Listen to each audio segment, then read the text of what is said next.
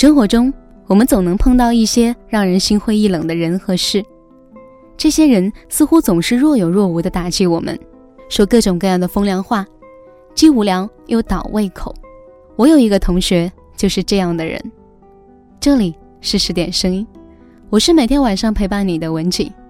想联络我的朋友，可以上来搜索微信公众号“十点声音”，是阿拉伯数字的十。当然，您也可以关注我的新浪微博“九幺六文景”，文章的文，风景的景。今天要跟大家分享的文章是：远离那些瞧不起你的人。我的这个同学，他曾经这样问我：“你现在有没有三千块钱一个月？”我的工资当然远不止这个数。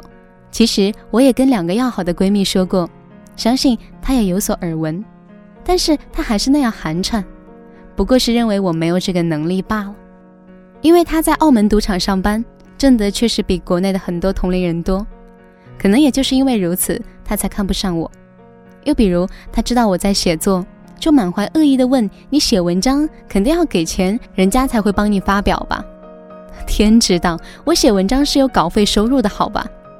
我曾经一度负责非洲区域的市场销售，便拿另外一个同样负责非洲市场的女同学来跟我比。她说：“你看看人家的工作多好，再看看你的。”哎呀，其实我跟那个女同学的工作内容都是一样的，只是两个人所在的公司不同而已。还有很多类似的经历，仿佛在这个女同学眼中。无论我做什么，做得有多好，都是不值一提的。好像我的就是没有别人的好，我赚的一百块也不如别人的一百块值钱。基于此，我从没有主动去搭理过这个女同学。如果接近意味着倒胃口的伤害，我宁愿和她保持着一种安全的短距离。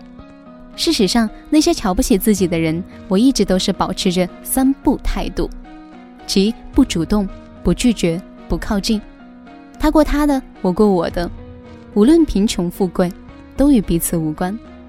也许他会在未来改变对我的看法，但是那个已经不重要。我已经不在意他到底怎么看我。他看得起我，我就当多了一个朋友；他瞧不上我，我也不失落。所谓道不同不相为谋，便如是。不要去接近瞧不上你的人，因为你只能在他们身上得到冷嘲热讽。他们会用言语去羞辱你，消耗你的能量和热情，让你备受打击之后怀疑自己的人生。很多人都曾在低谷之时被人冷嘲热讽过，那种滋味真的很难受。有人因此愤恨地说：“等着瞧好了，现在你瞧不起我，来年我要你高攀不起。”有人甚至在取得不凡的成绩之后，故意在当初看不起自己人面前有意无意的炫耀。其实真的没有必要。我们之所以努力，并不是为了取悦别人，恰恰是因为我们自己要努力，自己要超越自己，根本不需要证明给任何人看。更何况当初看不起你的人，要么就是段位比你高许多，要么就是层次和你差不多的。前者的成功甩你几条街，除非你真的很出色，不然人家照样还是瞧不起你。至于那些和你差不多的人，则更加不愿意看到你成功，所以还是会对你冷嘲热讽、嗤之以鼻，把你的进步踩得一文不值。如果你一心情愿地去靠近这些人，希望能得到他们的支持和鼓励，对不起，我怕你要失望了。所以，我们应该去接近那些一直喜欢你、支持你、给你鼓励的人，因为只有这种人才能温暖我们苍凉苦闷的日子。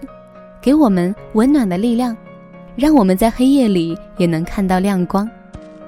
去靠近一个愿意给你正能量的人，远离那些瞧不上你的人，好好的修炼自己，让支持你的人不负所望，让看不上你的人大失所望。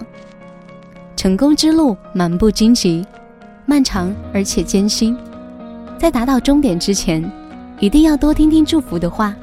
少点接触让自己泄气的人，如此，我们才能一往无前，有继续走下去的勇气。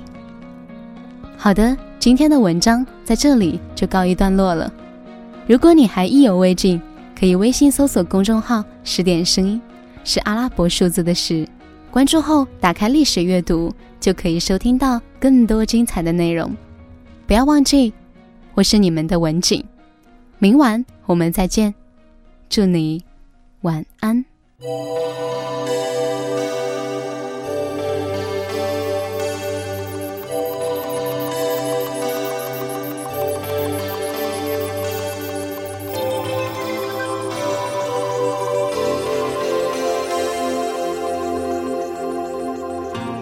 么时候我期望过，拥抱会锁定整个世界？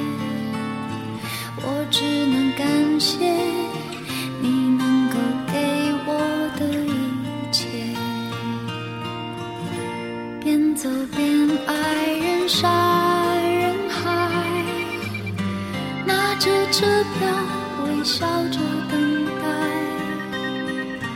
可我总